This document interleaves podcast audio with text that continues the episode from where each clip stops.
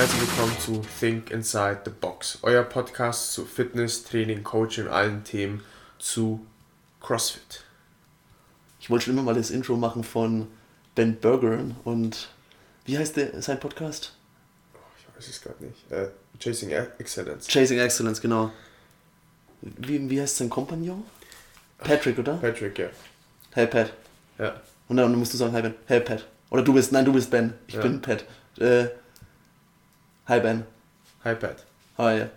Good. You? Fine. So, what can we talk today?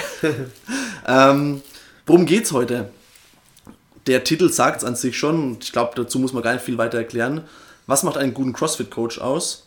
Beziehungsweise, also generell formuliert, speziell formuliert, was macht für dich einen guten CrossFit-Coach aus? Und warum das für Coaches relevant ist, ich denke, das liegt auf der Hand. Ein Coach sollte wissen, was einen guten Coach ausmacht. Was aber auch interessant ist, also die Folge richtet sich nicht nur an Coaches, sondern eben auch an Teilnehmer der Stunden. Deswegen einmal, Thomas, kannst du kurz sagen, warum es auch für, für Athleten relevant ist? Vorab würde ich die Frage an die Leute rausschicken und würde einfach sagen, warum sollte es denn für dich relevant sein, zu wissen, was einen guten CrossFit-Coach ausmacht? Und ich habe da verschiedene Ansätze. Wenn ich mir die Frage stelle, aus der Coaching-Perspektive plus aus der Athletenperspektive, ist das folgende. Wenn man als Athlet irgendwann bestimmtes Wachstum erreicht hat, sagen wir mal nach einem halben Jahr, Jahr CrossFit, das ist immer von der Person abhängig, von der Zeit, die reingesteckt wurde, kommt irgendwann ein Punkt, wo man sich, jeder kommt zu diesem Punkt, wo er das erste Mal sein, nicht nur YouTube-Video anmacht von jemand coolem, der gerade sehr viel Gewicht snatcht, sondern das erste Mal ein YouTube-Video aufmacht und ein, äh, YouTube aufmacht und dort eingibt, how to snatch. Und wenn man meistens an diesem Schritt angekommen ist, dann sucht man nach mehr.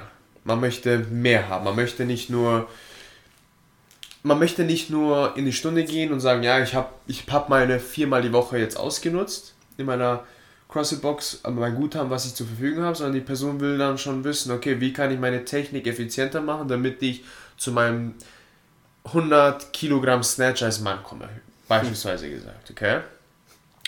Und Nach einem halben Jahr CrossFit. nach einem halben Jahr CrossFit, okay, das war jetzt kein gutes Beispiel, aber sagen wir mal, als Mann zu sein 70 Kilogramm Snatch, das ist etwas, was realistisch ist. Okay, Ja, gut. und gut, es hängt auch wieder ab, von wo man herkommt. Ja. Okay. Prinzip verstanden. Ja. Und man muss dann ab diesem Zeitpunkt hört man sehr, sehr viel. Das bedeutet, man hört es schon selber sehr oft, dass es sehr laut ist da draußen. Das heißt, Personen sagen, es ist sehr laut im Internet. Und wem soll man da Glauben schenken und wer, wer gibt den besten Ratschlag persönlich für mich? Und die Frage stellt sich dann ein Athlet und meistens wird man dann gelockt zu den bekannten Personen. Das heißt, es fun das heißt nicht, dass die bekannten Personen nicht die richtige Methode haben. Das, die haben wahrscheinlich eine sehr gute Methode, weil es funktioniert. Aber was noch wichtiger ist, ist die Frage, die man sich selber dann anfängt zu stellen, ist, wenn ich nach dieser Frage suche für mein bestimmtes Ziel, von wem oder beziehungsweise von wem hole ich mir dann den Ratschlag und warum habe ich auf ihn gehört? Weil das ist dann die Konsequenz daraus, was man sich daraus ziehen kann, sagen kann, ich habe auf ihn gehört, weil.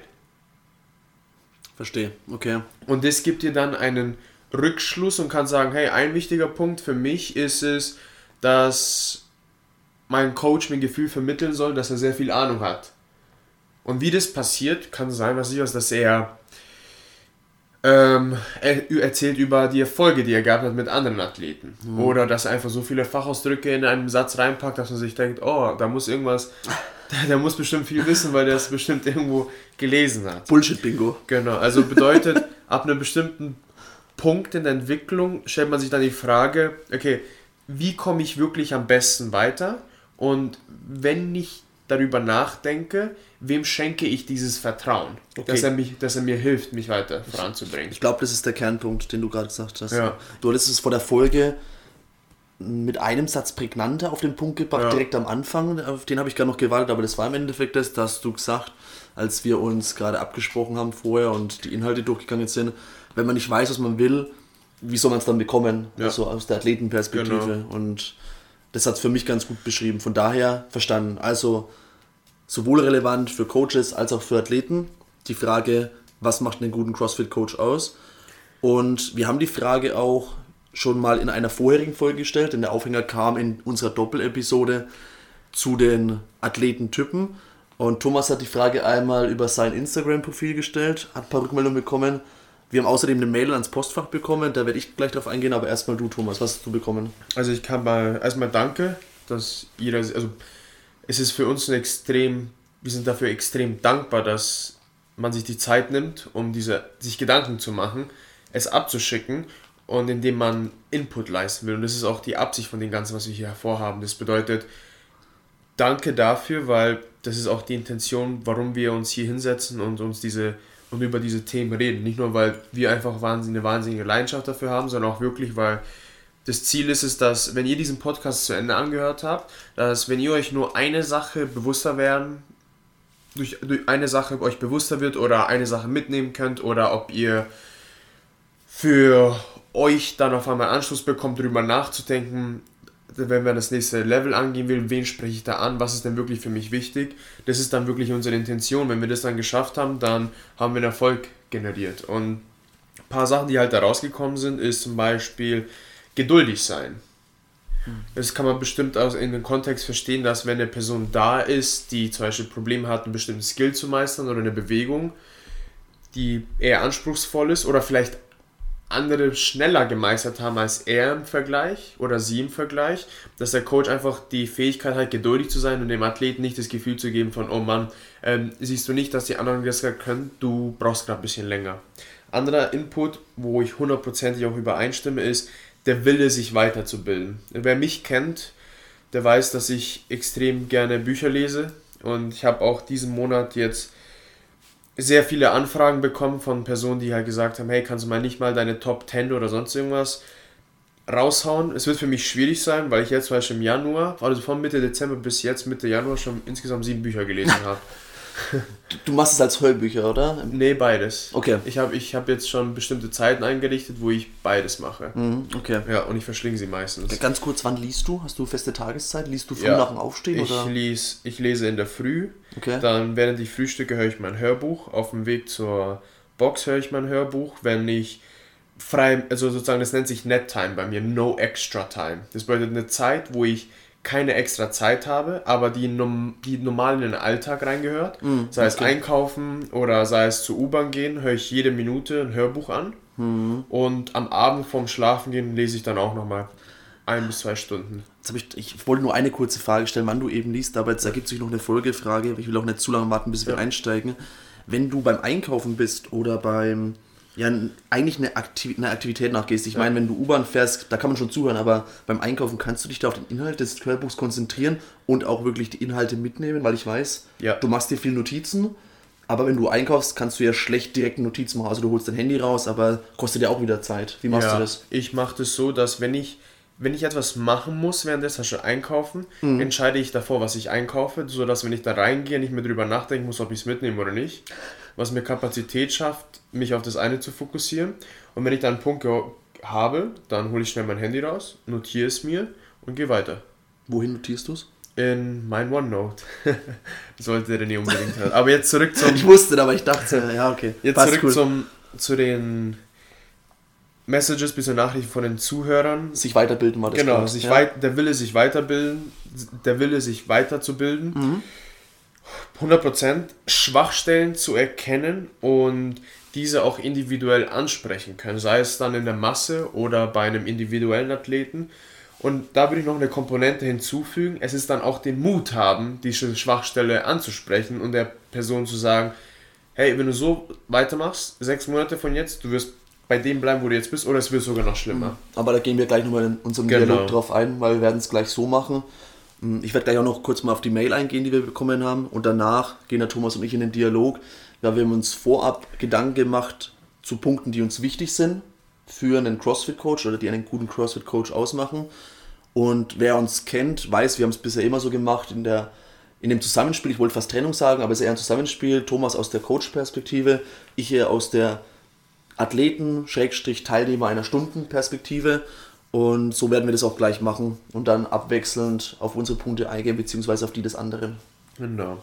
Zwei weitere Punkte stehen noch hier, die genannt wurden, ist die Intention und Verständnis für das Thema Programming haben und es auch effektiv an den Athleten kommunizieren können. Darunter kann man verstehen, wenn man simpel hat, man hat ein Workout an der Tafel oder man hat jetzt gleich einen Trainingsteil, den man macht, dass der Athlet dann vom Coach mit, mitgeteilt bekommen hat, warum machen wir das und was ist die Erwartung, die wir heute setzen, wenn wir dieses Ding angehen. Heißt es, wollen wir die Klimmzüge alle am, Broke, äh, alle am Broken, das heißt alle am Stück machen? Wollen wir, wenn wir die Cleans machen, wollen wir immer nur einen Rap machen oder soll das Ziel sein, mehrere am Stück und so weiter? Und der letzte Punkt ist, ist Hilfe anzunehmen und auch zuzugeben, wenn man etwas nicht weiß. Hm, okay. Das waren die Punkte. Okay. Dann lass mich noch mal ganz kurz auf die Mail eingehen und die erste Mail an unser Postfach Think Inside the Box Podcast at gmail.com und ein Auszug daraus. Also das Ganze ist reflektiert anhand der, der Stunden, die besucht werden in der Heimatbox. Weniger jetzt von Drop-ins, sondern halt der Vergleich zwischen Coaches aus besuchten Stunden. Und ich lese mal kurz den Auszug vor, der relevant ist. Hier meine Gedanken, die nicht zwangsläufig nach Priorität sortiert sind. Ein guter Coach, Punkt, Punkt, Punkt, kennt meinen Namen. Nimmt meine Verletzungen ernst und macht kein Drama daraus, dass ich gegebenenfalls andere Übungen brauche, als auf dem Programm stehen. Stellt mich nicht vor der Gruppe bloß, in welcher Form auch immer. Motiviert die ganze Gruppe und jeden einzelnen Sportler während des Workouts. Ist körperlich und geistig anwesend während der Stunde kennt meine Weiterentwicklungen an und teilt mir das mit. Beschäftigt sich mit jedem Teilnehmer der Stunde und bevorzugt nicht einzelne Sportler. Erklärt, warum er genau dieses Warm-up oder diese Warm-up-Übungen ausgewählt hat, wie sich das Workout anfühlen wird und worauf zu achten ist. So, die Liste ist wahrscheinlich nicht vollständig, ähm, steht noch dabei, aber es sind meine ersten Gedanken dazu. Vielleicht hilft es euch ja. Mhm. Also, mir hilft es insofern, dass ich mir bei vielen Punkten gedacht habe, ja, sehe ich genauso. Bei einigen, was auch so unterbewusst wusste ich das, glaube ich schon, aber nicht so im Bewusstsein, dass ich sofort gesagt hätte, kennt meinen Namen. Das ist für mich so eine Selbstverständlichkeit. Aber klar, also ich. Stell dir vor, du wirst nonstop mit Hey angesprochen. Hey. Hey, Knie raus. Ja, hey. Also ich, ich, nicht die Erwartungshaltung, dass ein Coach immer sofort alle 15 Namen äh, von Stundenteilnehmern parat hat, weil manchmal, oder sind ja auch oftmals neue dabei, aber zumindest dann noch so nach dem ersten, zweiten, dritten Mal, dass dann der Name sitzt, das ist halt einfach ein Zeichen dessen, dass man sich mit der Person auseinandersetzt oder sich für die Person interessiert. Ist halt so ein Basic eigentlich, aber halt Name macht halt so viel aus. Ich glaube, das steht auch im Buch How to Win Friends and Influence People. Ich glaube, da wird es auch genannt, weil ein Name ist ja das bist du, das bist du individuell, der steht für dich und wenn du mit Namen angesprochen wirst, hat das eine ganz andere Wertigkeit als Hey. Hey. Hey ist gut. Ja. Nee, gut. Also vielen Dank für die Mail auch. Ja. Mm, das ist auch ein Dank, den ich aussprechen möchte, weil ich hab, bin eh schon dankbar, wie Thomas sagt, dafür, dass ihr euch unseren Podcast anhört, ihr euch die Zeit nehmt, auch was daraus mitnehmen könnt aber dann sich nochmal die Zeit zu nehmen und ein Feedback zu schreiben oder Antworten zu schreiben, zu fragen, ist nochmal ein ganz anderes Level. Also vielen Dank dafür. Und so. vor allem noch eine kurze Sache. Ja. Als wir die Idee gehabt haben, beziehungsweise René die Idee gehabt hat, den Podcast zu starten. Vielen uns, Dank. Uns war damals nicht bewusst, ob irgendjemand es anhören wird. Und deswegen ist es umso wertvoller, auch auch wenn es theoretisch nur eine Person anhören würde, haben wir unser Ziel erreicht. Weil das ist das Ultim für mich persönlich das Ultimative, was es gibt. Dass sich eine Person eine Stunde in der Woche rausnimmt mit unserem längeren Podcast und sagt, was was, hey, das war echt cool, was ihr da gemacht habt. Das hat echt wahnsinnig geholfen. Ich habe mir Gedanken darüber gemacht. Oder dass ich auf einmal Bilder zugeschickt bekomme, wie Personen sich ihre drei Ps machen, also eine eine unserer Folgen und sagen, hey, wow, Wahnsinn, jetzt habe ich echt eine wahnsinnige Klarheit und wieder mit Motivation durchstarten in die, in ihrer Reise vom Fitnesstraining oder direkt für, im CrossFit. Oder ich die Frage bekomme, hey René, wie richte ich denn mein, mein OneNote perfekt ein? Ja. Da, geht- da geht mir das Herz auf. Da Ja. gebe ich gerne Ratschläge dazu. Sehr gut. So, dann würde ich sagen, steigen wir ein in den Dialog. Da ich jetzt gerade das Wort habe, würde ich einfach sagen, ich übergebe es dir und, und, und sage, Thomas, fang mal an mit deinem ersten Punkt, was du dir aufgeschrieben hast, was für dich aus Coaches Perspektive einen guten CrossFit-Coach ausmacht. Fürsorglich sein.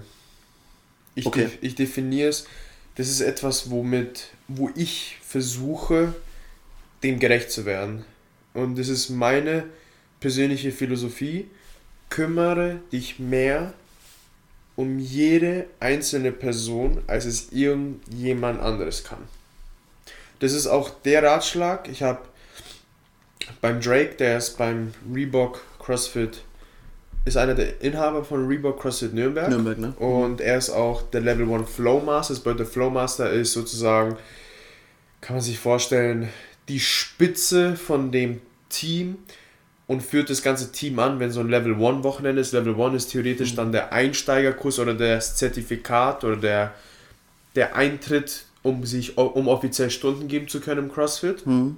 Und ihn durfte ich auch dann bei einem Level 1 Seminar begleiten, also sprich, ich habe ihm geholfen, das zu geben und durfte halt dabei in die Hintergrundszene schauen, was sie dort machen, wie die ganze Vorbereitung läuft und ich habe da auch mit vielen geredet, sei es bei meinen eigenen Level 1, Level 2 Seminaren oder bei persönlichen Kontakten, die ich mit den Personen hatte und ich habe jeden gefragt, wie, was, was, ist, was ist ein Attribut, das jeder aus dem Level 1 Team hat? Und sie haben alle zu mir gesagt, Fürsorglichkeit. Hm, okay. Das war das eine Attribut, was sie sagen, du musst dich einfach um die Leute kümmern. Und du musst es wirklich wollen. Weil die haben gemeint, der Rest kommt von alleine. Und das ist das auch, woran ich glaube, dass wenn, auch wenn ich die Antwort nicht habe, bin ich so fürsorglich, dass ich mich dann zu Hause hinsetze und versuche, die Antwort herauszufinden. Hm. Okay. Ja. Ich glaube, eng damit verbunden ist einer meiner Punkte, die ich mir aufgeschrieben habe und wenn ich es richtig im Kopf habe, hattest du den auch notiert, vielleicht in dem Zusammenhang auch das, das Thema Zuhören.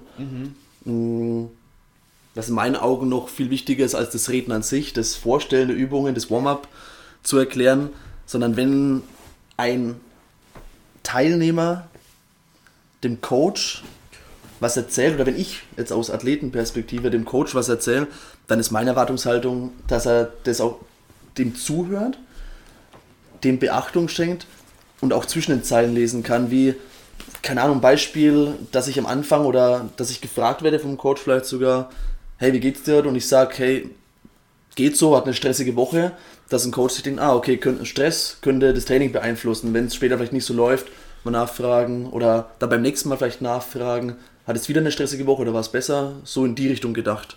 Also das Zuhören, in meinen Augen, einer der wichtigsten Punkte. Vor allem jetzt gerade, wo du das sagst, ich war ein extrem schlechter Zuhörer. Wirklich? Ja. Wann? Also, Also erst seit ich dich kenne, würde ich das nicht sagen. erst letztes Jahr habe ich, also vielleicht Ende zum letzten Jahr, die letzten drei, vier Monate habe ich wirklich aktiv daran gearbeitet. Und so viele Sachen gemerkt, wo ich mir gedacht habe, meine Fresse, was du ein schlechter Zuhörer, oder bist immer noch ein schlechter Zuhörer. Ja. Und es ist, ich, ich würde mal, wir lassen uns mal kurz definieren, was für mich persönlich Zuhören bedeutet. Es heißt Zuhören, ohne eine Reaktion zu haben, eine Antwort geben zu wollen. Das bedeutet, wenn eine Person redet, hat uns jeder, hat sich jeder schon mal bestimmt erwischt, dass er schon seine Antwort parat hat und so ein Aber auf einmal hochschießt. Oder seine eigene Meinung. Und für mich persönlich definiere ich Zuhören, die Fähigkeit zu besitzen, keine Antwort oder kein Aber hochkommen zu lassen und komplett präsent zu sein. Ich weiß, was du meinst. Wenn Ja. ich dir zuhöre, jetzt auch gerade merke ich so ein bisschen, ich konstruiere schon meine Antwort im Kopf. Ja. Allein das Wort konstruieren habe ich mir gerade so überlegt, dass ich drauf eingehe, was du gerade erzählst. Du meinst, die Kunst ist es, das nicht zu tun. Es ist nichts zu tun, ja. Mhm. Es gibt auch eine Technik, die mir wahnsinnig geholfen hat. Ist, es hört sich jetzt, das wird man sich gar nicht denken, aber es ist mit dem Herzen zuzuhören. Kann man das lernen? Ja. Wie soll das funktionieren? Indem es ist, erstens, man muss zum Beispiel ich glaube an etwas Höheres und dass es eine höhere Macht gibt. Mhm. Und ich glaube daran, dass das Herz das unser größtes Geschenk ist, weil wir mussten dafür nichts tun. Es schlägt jeden Tag. Wir haben es geschenkt bekommen. Und es ist ein wahnsinniges Geschenk. Und wenn ich mit dem Herzen zuhöre, anstatt mit meinem Verstand, weil mein Verstand wird jede logische Antwort finden, was dagegen spricht. Oder jede mögliche Variante finden, um es logisch anzusprechen. Aber wenn ich mit meinem Herzen zuhöre, habe ich persönlich, empfinde ich dann wirklich jede Emotion, die die Person dann mit ihren Worten und mit ihrer Körpersprache versucht mitzuteilen. Hm, okay. Also ich spüre dann aktiv mein Herz und versuche dann wirklich nur zuzuhören. Betreibst du aktives Zuhören in dem Sinne, dass du dann an gewissen Punkten auch offene Rückfragen stellst? Oder nickst du zu, auffordern weiterzureden? Sagst du ab und zu mal okay? Sagst du verstehe? Stellst du mal Rückfragen, um noch weiter zum Reden zu Früher animieren? habe ich es gemacht. Jetzt versuche ich gar nicht mehr. Ich erwische mich immer noch eine Gewohnheit, die ich habe, ist immer gerne das Nicken oder das Zustimmen. Aber jetzt versuche ich einfach wirklich nur das walten zu lassen. Zum Beispiel auch wenn wir unseren Podcast aufnehmen, ich, ich übe das nonstop. Aber nicken ist doch in Ordnung. Oder mal okay zu sagen. Was dann aber passiert ist, wenn eine Person in einem Emotionsfluss ist, beispielsweise man erzählt gerade einem Coach, dass man eine Verletzung hat und wie schlecht es eingeht und der Coach sagt das hier, verstehe. Was heißt es bei dem Coach? Er hat es verstanden. Mhm. Das heißt, die mal 0 bis 100 Prozent zuhören ist auf einmal von 100 Prozent runtergegangen, vielleicht auf 80, weil er es verstanden hat. Er hat es verstanden. Das bedeutet, die Info ist schon da. Ab da kann er schon abschalten, theoretisch. Und wenn man auch okay. dann die letzten Prozente einnimmt, die vielleicht nicht so wichtig sind, aber stell dir vor, du redest gerade nonstop und der Coach hört dir zu, ohne ein Wort zu sagen und reagiert dann und sagt, ich verstehe dich. Weil jetzt gerade hast du als Athlet alles geteilt, bevor du unterbrochen wurdest. Es ist nur eine Kleinigkeit. Wenn der Coach mittendrin sagt, ich verstehe, oder ob er zuhört, der Athlet zu Ende gesprochen hat und dann sagt, ich verstehe.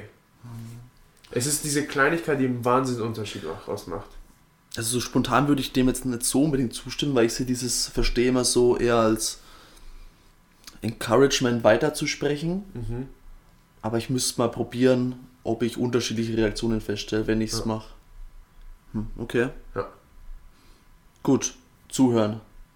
So, nächster Punkt ist, kann man verbinden miteinander, ist Empathie und Mitgefühl. Das bedeutet Empathie, die Fähigkeit haben, sich in die andere Person reinzuversetzen und das aus ihrer Perspektive zu sehen, was diese Person gerade empfindet, was sie fühlt, wo ihre Gedanken sind und was sie auch gerade durchmacht.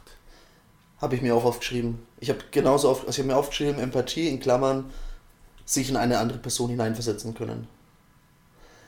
Warum ist es jetzt wichtig für dich? Also als Athlet. wenn ich anknüpfen an das Zuhören, wenn ich dem Coach erzähle, ich habe Schmerzen in der Schulter, ich glaube, das kommt daher, dass ich in letzter Zeit viel mit nicht optimaler Technik gesnatcht habe, dann würde ich erwarten, dass ein Coach nicht nur direkt irgendwie zum Scaling springt mit den Gedanken, sondern das nachvollziehen und sagt, ah, okay, also er hat daran gearbeitet, deswegen, daher kommt's und dementsprechend das Ganze adaptieren kann. Sein Also, Snatch ist ihm wichtig. Er will unbedingt Mm. besser darin werden. ja, genau, Ja. Ja. Was wäre was wär deine Reaktion oder dein Gefühl, wenn es die Situation andersrum wäre? Wenn zwar Empathie da wäre, aber jetzt nicht so, wie du es wie du's dir gerne wünschst. Ich überlege gerade, ob mir ein konkretes Beispiel einfällt, wo das der Fall war, aber tut mir gerade schwer, eins zu finden. Ich. Nee, mir fällt jetzt gerade nichts Konkretes ein. Kannst du es dir vorstellen? Ich glaube, das merkt man halt auch. Also, Mm. man merkt es ja, wenn die Person einem gegenüber diese Fähigkeit besitzt, in welchem Ausmaße auch immer, und fühlt sich dementsprechend wohler und halt auch verstanden. Mm. Das merkt man auch an der Reaktion, wie viel von dem hat sie jetzt verstanden, was ich erzählt habe, die Person, der Coach. Und wenn ich das Gefühl habe, es kam nicht alles an oder es kann sich nicht in mich hineinversetzen, dann denke ich mir, okay, dann erzähle ich beim nächsten Mal vielleicht nicht so viel oder bringt ja nichts oder. Mhm. Merkt ihr das? Man zieht sich dann zurück. Hm, ja, stimmt wohl. Ja. Ja. Jetzt haben wir, glaube ich, beide was, so eine kleine Erkenntnis hier gerade. Ja. Also man zieht sich dann zurück, wenn man beim ersten, wenn man theoretisch, wenn man nicht verstanden wird. Kann ich so pauschal auch nicht unbedingt sagen, ob Mhm. es dann die, die, die unmittelbare Reaktion ist, aber ich, ich würde es vermuten. Ich habe jetzt auch gerade überlegt, ist Empathie was. Also manche, hat man das Gefühl, manche Menschen haben Empathie angeboren, also sind extrem empathisch, haben diese Fähigkeit wie ein Talent sozusagen. Die Frage ist gerade, in welchem Ausmaß kann man das erlernen, sich selbst beibringen? Keine Ahnung. Kannst du da was dazu sagen? Oder wie, wie würdest du über dich. Das ist mal eine interessante Frage. Würdest du über dich selbst sagen, du bist empathisch? Ja, Das war ein selbstsicheres Ja. ja, 100 Prozent. Das ist, das Ich meine, ich kenne dich als Coach, ich würde schon auch so sagen, aber wie ist deine Selbstwahrnehmung? Ist schon interessant. ja, es ist, es ist etwas, was, es ist, normalerweise glaube ich daran, dass man sich alles erlernen kann, auch Empathie. Und ich habe es auch geübt. Also es ist nicht so, dass ich nur gut Wie? darin war, indem ich mir immer durch Selbstreflexion, beispielsweise, man hat, nimmt man einfach eine Situation, sei es in einer Stunde oder in einem Berufsleben oder sonst irgendwo, wo eine andere Person damit zu tun hat und man stellt sich einfach die Frage, wie sieht es die Person aus der anderen Perspektive? Hm. Und dann versetzt man sich da rein und entwickelt dann die Sicht aus der anderen Person und man wird dann auch das fühlen, was die andere Person gefühlt hat über die Gedanken, die sie hatte. Das heißt, ein konkreter Ratschlag wäre an einen Coach, sich in einem Gespräch mit Athleten oder in der Stunde, wie auch immer, konstant die Frage zu stellen, wie, war, wie hast du sie gerade formuliert? Würd- wie fühlt sich die andere Person oder Ich würde sagen, ich würde als erste Frage stellen ist, was ist die Message hinter dem Gesagten? ja, Beispielsweise, wo du gesagt hast, ja, ich habe mir eine Schulter verletzt. Ja, oder sie zickt mir gerade. Sie, sie zickt gerade. Dann habe ich gerade zuerst rausgehört, der Snatch ist dir wichtig. hm. Und das heißt, das ist die Message, die du mir mitgeteilt hast. Und die andere Message war auch, hey, es tut weh, ich kann das gerade nicht machen, was da am Whiteboard steht. Hm. Und die zweite Sache ist dann, sich zu überlegen, was, wie ist die Wahrnehmung von dieser Person? Wie, wie nimmt diese Person diese Situation wahr? Beispielsweise ist jemand da und kann die Übung nicht machen. Wenn die Person sagt, ach egal, ich nehme einfach eine andere Übung, ist die Wahrnehmung ganz anders, als wenn die Person sagt, oh Mann, ich kann es schon wieder nicht machen. ja, ja, okay, verstehe. Jetzt habe ich das verstehe gesagt. Ja, Jetzt muss ich jedes Mal, wenn ich verstehe sagen, an, an den Dialog denken. ja. Oh Mann. Ja. Okay. Das ist etwas, wo ich. Ich habe da auch tausend andere Varianten, wie ich das tagtäglich übe. Aber am besten kann man das auch mit sich selber üben. Indem man selbst reflektiert. Würde das jetzt zu weit führen? Ja, das würde viel zu weit führen. Wir bleiben bei dem Thema. Das kann man wirklich separat nehmen und das mal Wie besprechen. kann ich als Coach Empathie entwickeln? Ja, Als Fragestellung? ja beispielsweise Soft Skills. Hm. Ja. Okay. Notiert. Ein wichtiger weiterer Punkt ist aus persönlicher Erfahrung, die hier spricht, ist offen sein versus einen dogmatischen Ansatz zu haben. Das bedeutet, wenn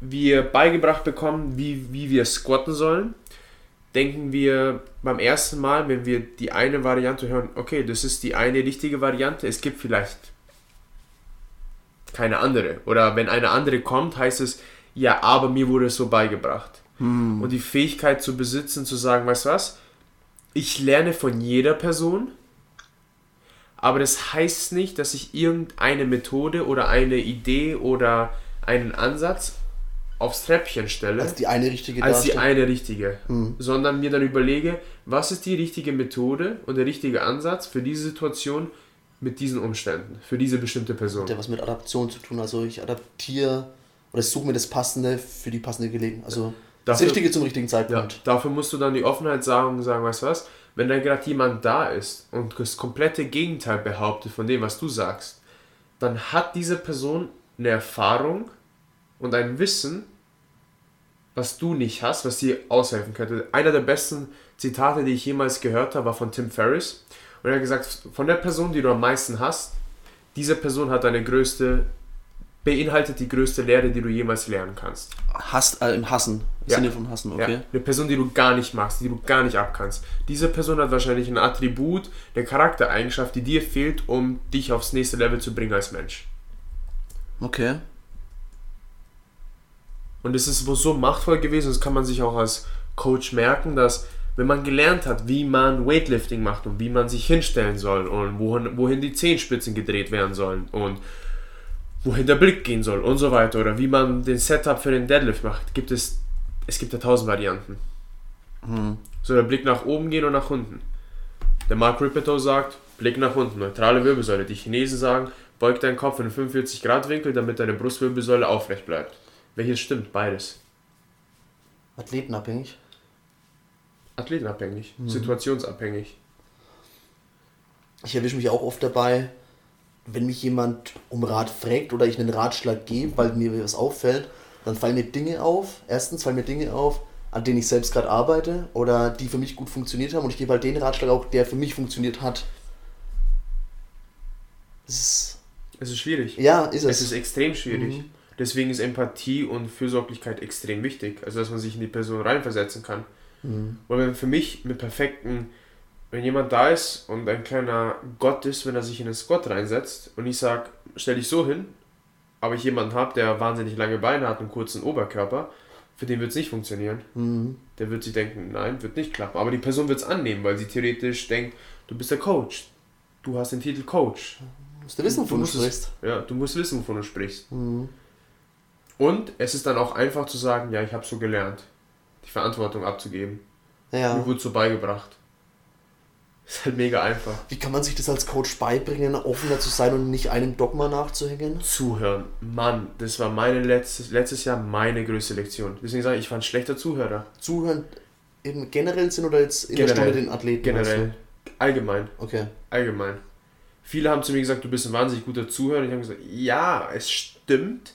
Aber wo ich, wie ich wirklich zuhören will, ist nicht vergleichbar. Mhm. Du hast einen anderen Anspruch an dich. Komplett. Ja, okay. Komplett. Komplett. Wenn ich mich erwische, dass ich reagiere, zum Beispiel ich habe mich trainiert, bei Meetings habe ich vor immer Ideen gebracht. Jetzt versuche ich immer als letzter zu reden. Das hatte ich auch. Warte mal, woher habe ich das? Simon Sinek Ne, ich hab's woanders her. von Nelson Mandela. Ja, genau. Ja. Ja, krass. Ja. Ah, du kriegst eine Faust dafür. Ja. Ja, da habe ich das her. Ich habe das auch, ich habe oft den Drang gehabt, weil ich, ich bin jemand gewesen, bin es auch immer noch, der gern seine Meinung loswerden möchte, solange es im Kopf ist, solange es präsent ist und wenn ich das Gefühl habe, ich habe meine, meine Antwort gut formuliert. Um mich dann zurückzuhalten und erstmal abzuwarten, was die anderen sprechen, war für mich immer extrem schwer. Ist es immer noch, aber nicht mehr so wie früher, weil ich mich vor allem auf Arbeit in Meetings gezwungen habe, dann als letzter zu sprechen. Erstmal abzuwarten, was die anderen sprechen, weil es noch so viel mehr Input geben kann. Weil wenn, wenn ich schon eine fest formulierte Antwort habe oder eine Lösung für das Problem in meinen Augen und es äußere, dann ersticke ich ja damit meistens die komplette nachfolgende Diskussion. Weil wenn eine Lösung da ist, dann wieso weitersprechen? Aber dann erstmal warten und alle Meinungen zulassen, bringt dich in die Situation, Du hast alle vielleicht, Antworten. ja, ja, Und du kannst dann deine Antwort theoretisch so präsentieren und allen das Gefühl geben, dass sie halt mit einbezogen worden sind. Und wie kriegst du es als Coach hin? Jetzt dachte ich, du sagst gleich sowas wie, du kannst dann alle Antworten kombinieren und als deine darstellen und auf die Lorbeeren ernten. Nein, ich weiß, was du meinst. Ja. So hat du gerade am Anfang geklungen, aber ich weiß, was du meinst, Ja. ja. Und als Coach, wie kann man das machen? Wenn man anderen Coaches zuhört, Anderen Coaches. anderen Coaches Okay. jetzt in diesem Fall, jeder von denen hat andere Erfahrungen als man selber. Ja. Und wenn man- Background. Anderen Background, andere Ja. Erfahrung, andere Gründe, warum sie angefangen haben zu coachen, Ja. anderen Weg ins Coaching, andere Athleten, die sie gecoacht haben mit verschiedenen Problemen.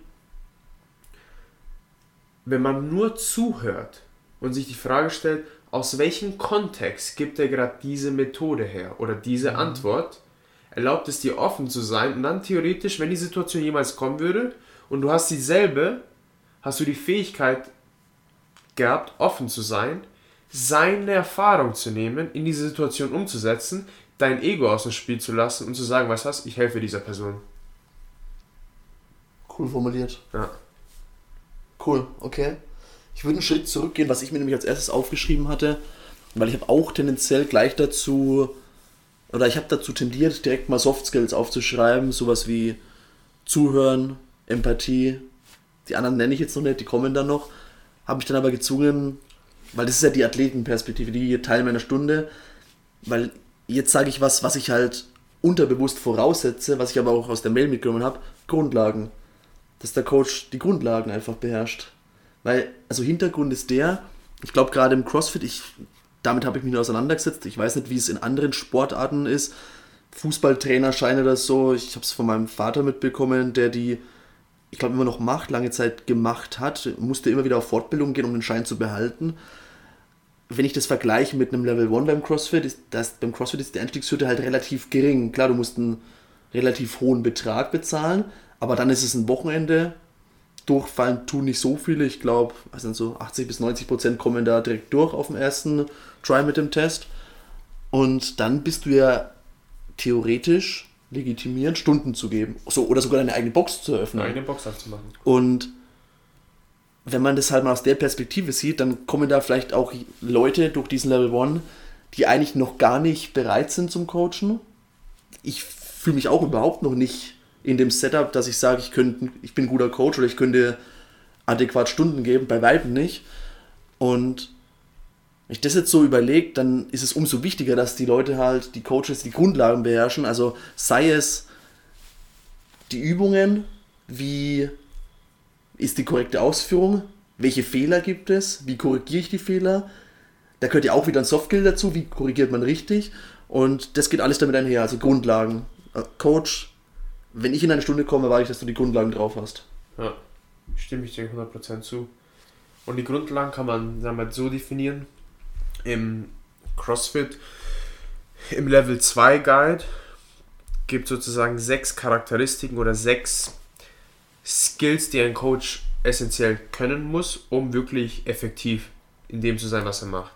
Und die sechs sind Teaching, Seeing, Correcting, Presence, Attitude, Group Management und Demonstration. Hm. Und da haben wir doch eigentlich die Antwort, was macht einen guten CrossFit-Coach aus? Ja, Level 2, da steht es drin. Wirklich, ich meine das echt ernst. Also wenn man das durchliest und wirklich jeden einzelnen Abschnitt zum wirklich in sich hineinfrisst und sich selber die Frage stellt, wie weit komme ich diesem Ideal, wie bin ich diesem Ideal gerecht und was fehlt mir noch oder was kann ich jetzt tun, um die nächsten Schritte zu schließen. Also ich habe jetzt, wo ich fürs Level 3 gelernt, lerne, Entschuldigung, nicht gelernt habe, lerne. 26. Äh, Juni? Ich glaube sowas, ja. Mhm. 23 oder 26. Mhm, okay. Und die Prüfung. Hab, ja, die ich Prüfung hab, als ja, Ergänzung. Ich habe den Level 2 Guide schon mindestens sechsmal gelesen. Auf die Vorbereitung fürs Level 2 jetzt auch schon ein paar Mal, wo ich das Head Coaching in CrossFit Munich angenommen habe. Da habe ich es auch ein paar Mal gelesen und jedes Mal habe ich mich erwischt, dass ich etwas besser machen kann. Mhm. Und Teaching, ich definiere es mal kurz für die Personen unter uns, vor allem für die Athleten, weil ich glaube, für die ist es dann essentiell zu wissen, was ein Coach eigentlich können sollte und sie auch vielleicht jetzt dadurch aufmerksamer sind in den Stunden oder den Sachen bewusst werden, ist zum Beispiel Teaching ist die Fähigkeit, Wissen zu haben. Beispielsweise Wissen zu haben wie ein Experte, aber auch gleichzeitig dieses Wissen so simpel wie möglich zu kommunizieren. Das bedeutet, in Teaching gehören zwei Sachen. Erstens Wissens, zweitens Kommunikation. Das bedeutet, wenn du der, die Person bist, die am meisten weiß, aber es nicht an den Mann bringen kannst, ist es wertlos. Wenn du es gut kommunizieren kannst, aber nicht viel Wissen hast, dann ist es kurzfristig vielleicht machtvoll, aber langfristig werden die Leute nicht zu deinen Stunden kommen. Und man kann sich vorstellen, Teaching ist nicht nur einmal, wie wird die Bewegung gemacht, sondern Themen, die einfach mit dem Thema Fitness sich überschneiden. Das kann sein, wie zum Beispiel Ernährung, das kann sein Biomechanik, das kann sein physiologische Prozesse im Körper. Mhm. Was macht der Körper, wenn er Kohlenhydrate isst. Was, woher kommt Insulin? Insulin kommt aus dem Pankreas. Was macht Insulin?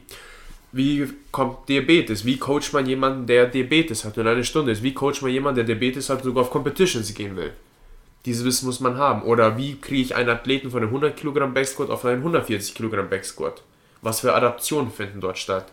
Und bei der Kommunikation ist es, diese Information simpel zu verpacken und seine Kommunikation nonstop anpassen zu können auf die Person, die vor dir ist. Wenn es der Person nicht versteht oder nicht umsetzen kann, bist du schuld. Find einen anderen Weg, es zu kommunizieren. Andere Wörter. Die eine Metapher hat nicht geklappt, zeig es vor. Hm. Vielleicht klappt es dann. Die Metapher hat nicht geklappt, weißt du was? Arbeite in Teams, wo die eine Person der anderen Person in der Bewegung blockiert, wo sie die Bewegung richtig ausführen muss und keine andere Wahl hat. Also quasi einen, einen Path vorgibt für die Langhandel mit, der, mit dem PVC genau, oder so, was meinst du? Beispielsweise. Blockieren. Okay. Genau. Oder mhm. es kann sein, dass man sagt, man verändert die Wörter, die man sagt. Beispielsweise, es gibt Personen, es gibt verschiedene Kommunikationsstile. Und es gibt die eine Person, die fühlt und die reden in Wörtern mit sehr viel Emotionen. Mhm. Oh, das war so warm, die Wohnung, die wir besucht haben ich will diese warme Wohnung unbedingt haben, wir müssen dort einziehen. Mhm. Die andere Person sagt, oh Mann, äh, die Geräusche in der Wohnung waren mir viel zu laut. Sie, die andere Person merkt die Wärme nicht, wo die eine Person es merkt, die andere Person fokussiert sich gleich, höre ich hier was. Mhm. Die andere Person stellt sich nur vor. Zum Beispiel, ich sage immer, wir sehen uns. Zum Beispiel auch in einem Podcast. Du hast ja schon gesagt, du bist ein visueller Mensch. Ich bin ein visueller Mensch. Sprichst ich, du in Bildern? Genau, spreche ich in Bildern lässt dir lieber Sachen zeigen wahrscheinlich genau. oder schaust dir Videos an. Genau, wenn ich hm. jemanden habe, der oft akustische Wörter benutzt, den gebe ich vielleicht ein Geräusch vor, wann er seine Hüfte aufmachen soll. Wie stellst du denn fest, ob einer deiner Athleten der eine oder der andere Typ ist oder was zuhören. auch immer? Experimentieren, zuhören. Ich höre ich hör aktiv zu, um zu merken, welche Wörter sie benutzen. Okay, machen wir es konkreter jetzt anhand von mir. Was, was bin ich für ein Typ? Du bist visuell mhm. und Emotion. Verständnis. Woran hast du es festgemacht oder gemerkt? Weil immer wenn ich dir was gegeben habe, bevor du mir zugestimmt hast, hast du darüber nachgedacht, dir einen Sinn daraus gezogen und dann geantwortet. Und manchmal schaust du nach oben und es bedeutet, dass Personen, die nach oben schauen, holen sich eine Erinnerung raus aus dem Kopf. Personen, die nach unten schauen, gehen in sich hinein. Und du schaust oft nach unten und wenn du zuhörst, nach unten oder nach oben? Nach unten. Weil du hast zuerst nach oben gesagt. Auch nach oben, bei manchen Sachen. Wenn es um Gymnastics geht, schaust du öfters nach oben. Weil ich keine Erinnerung habe. Weil du versuchst es dir in Bildern zu malen. Ja, okay. Bei Weightlifting gehst du nach unten und dann merkst du auch, wenn ich zum Beispiel, also immer, wenn ich dich gefragt habe, nachdem du was korrigiert hast, hast du es gefühlt? Ja, war besser. Mm, okay. Hast du noch ein anderes Beispiel? Irgendeine andere Person? Anderes also Beispiel, muss nicht namentlich sein, aber. Ja, anderes Beispiel ist, ich konnte mal einer Person nicht beibringen, die Hüfte aufzumachen. Also den Zeitpunkt, wann sie die Hüfte aufmachen soll. Bei welcher Übung? Bei einem Power Clean. Okay. Und was ich dann gemacht habe, wenn ich klatsche, machst du diese Bewegung hier. Also ich habe ihr die Bewegung nochmal vorgezeigt. Mhm. Die Person hat es gemacht, damit wir sicher gehen, ob sie es kann. Sie ja. konnte es. Und dann habe ich genau im Moment geklatscht und sie hat die Hüfte aufgemacht. Warum akustisch? Weil ich alles zu dem Zeitpunkt versucht habe. Ausschlussverfahren. Und das hat geklappt? Ja, ich gehe immer, weil fühlen ist am, am wahrscheinlichsten. Sehen als zweites, zuhören als drittes. Okay. Nimm einfach ein Beispiel. Jeder von uns hatte eine Situation, wo der Coach vorne stand und stundenlang darüber geredet hat, wie man seine Hüfte aufmacht bei einem Power Clean. Anderer Coach zeigt es einmal vor und lässt dich 1000 Reps machen. Der Coach, der es nur einmal vorgezeigt hat, dir 1000 Reps gibt und bei jedem Rep versucht, irgendetwas zu korrigieren, wird schneller zu dem Resultat führen, als wenn du gerade ein Plädoyer gehört hast über die perfekte Hüftstreckung. Egal, ob du ein akustischer Zuhörer bist, es ist immer noch das Bedürfnis da, die Bewegung zu machen, um sie zu lernen. Ja, okay. Kann ich aus Athletenperspektive bestätigen, weil ich dann schon unruhig werde und loslegen will. Ja. Wenn zu lange gesprochen wird, ich bin ja da, um Sport zu machen, irgendwann will ich auch mal aktiv werden. Ja, so nach Oder dann nehme ich es auch in Kauf, dass ich halt einen Fehler mache, dann ist aber auch mein Wunsch, dass ich halt korrigiert werde oder mich halt selbst korrigiere, je nachdem, ja. welche, welche Fähigkeit oder ich habe unterschiedlich, also ich glaube schon, dass ich Fähigkeit zur Selbstreflexion habe, auch bei, bei Übungen, aber bei manchen Übungen mehr, bei manchen weniger. Da, wo mir halt das Gefühl einfach fehlt, oder Gymnastik-Sachen gerade, da ist es. Habt ihr es gehört? Er hat Gefühl erwähnt. Mhm. Er hat Gefühl. Habt ihr es gehört? Ja. Er hat Gefühl gesagt. Und daran merkt man zum Beispiel, wie dieser Mensch zu coachen ist. Er hat gesagt Gefühl. Wenn ich ein Gefühl vermittel, wie er es falsch macht und dann wie er es richtig macht, dann erkennt er den Unterschied zwischen den beiden, hat eine Erfahrung daraus gesammelt, du kannst umsetzen. Ich verstehe dich. Ja, danke René. Nächster Punkt, Seeing, ist einfach die Fähigkeit, Fehler zu erkennen. Sei es in statischen Positionen, sprich, wenn man eine Position hält, oder bei einer flüssigen Bewegung, bei schnellem Tempo in einem Workout oder bei langsamem Tempo und ob die Fehler grob oder fein sind. Das ist einfach die Fertigkeit und korrigieren bzw. correcting ist die Fähigkeit zu besitzen, eine Bewegung zu korrigieren auf verschiedene Art und Weisen. Das bedeutet einmal verbal, schieb deine Knie raus. Oder visuell, hey, du machst das, ich mache die Bewegung vor und ich sage, René, ich will aber das hier haben. Dann hast du den Unterschied zwischen den beiden gesehen. Und taktil ist es halt dann die Fähigkeit, dass man zu einem Hindernis, dass man ein Hindernis berühren soll. Entschuldigung, ein Objekt berühren soll. Beispielsweise, erst wenn du meine Hand berührt hast, darfst du dich strecken. Ja, ich habe jetzt direkt, direkt das Beispiel mit dem Pull-Up. Also genau. erst wenn du meine Hand hinten berührst im Genau, im Hollow. Hollow, ich, ich dann darfst du ja, hochziehen. Ich muss, ich muss übrigens bei Argen Hollow, ich krieg's auf Anhieb nicht hin, das zu unterscheiden. Muss immer erst dann überlegen, Hollow Hold, dann liege ich auf dem Rücken. Ah ja, okay, im Hollow. So leite ich es mir immer her. Ich brauche, deswegen brauche ich immer so zwei, drei Sekunden. Im Hollow Hand berühren erst hin und dann die Zugbewegung machen zum Pull-Up hoch. Beispielsweise. Das ist Oder, auch Teil des Level 1 genau. gewesen. Oder beispielsweise, dass die Person nicht das Objekt berühren darf. Mhm, auf die dem Stange. Weg, auf ja. dem Weg nach unten beim Deadlift berühre nicht mit deinen Knien meine Hände. Ja, okay. Beispielsweise. Und dann auch, dass der Cue effektiv ist dass er simpel ist, dass er umsetzbar ist. Also es ist, muss etwas sein, was die Person umsetzen kann. Mhm. Und er muss positiv sein. Das ist dann, das ist dann die kurz, zu, kurz zusammengefasst in zwei bis drei Sätzen Definition von je, jedem dieser Begriffe. Verstehe. Das waren sechs Stück, hast du gesagt, ne? Sechs Stück, ich habe drei aufgezählt. Teaching, Seeing, Correcting. correcting. Das sind sozusagen wirklich die Skills, die auf der Fläche passieren. Okay. Presence Attitude ist mehr ein Soft Skill. Presence Attitude ist, schaffst du es, eine Atmosphäre aufzubauen, die Positivität, die Lernen voran, also das, das Ziel fördert, etwas zu lernen, im Gegensatz zu Perfektionismus wie ist deine Attitüde in dem Moment? Wie ist deine Einstellung gegenüber dem Ganzen? Vertrittst du Empathie? Zeigst du, dass du dich für die Leute, das zeigst du, dass du dich um die Leute sorgst und so weiter? Mhm. Group Management ist es dann eine, die Fähigkeit, eine Klasse zu planen, ähm, Zeit zu minimieren von Transitions. Das bedeutet, wenn man Equipment aufbaut oder die Zeit zwischen Teil A und Teil B. Manchmal zum Beispiel, wenn ich weiß, dass ich nicht viel Zeit habe, wenn es knapp wird mit dem Coach, dann baue ich den Raum schon selber auf, mhm. damit die Athleten es nicht mehr machen müssen. Dann habe ich mir theoretisch drei Minuten gespart und ich will die Zeit maximieren, wo ich Teaching, Seeing, Correcting mache. Das bedeutet, wenn du schlecht darin bist, einen Raum zu organisieren, dann kann es sein, dass du sieben Minuten verlierst, um Leute zu korrigieren und sie besser zu machen.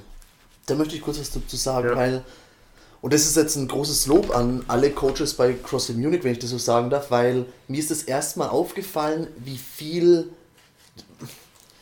andersrum. Man vergisst ja oder man, man weiß oft gar nicht, was an Organisation im Hintergrund stattfindet, wenn man beispielsweise ein Konzert besucht, ein Festival oder ähm, irgendeinen Auftritt oder irgendwas, was halt schon, was halt präpariert ist, um jemanden zu entertainen, um jemanden zu unterrichten, wie auch immer. Es hat sich jemand im Vorfeld Gedanken gemacht etwas aufgebaut, etwas organisiert, etwas strukturiert.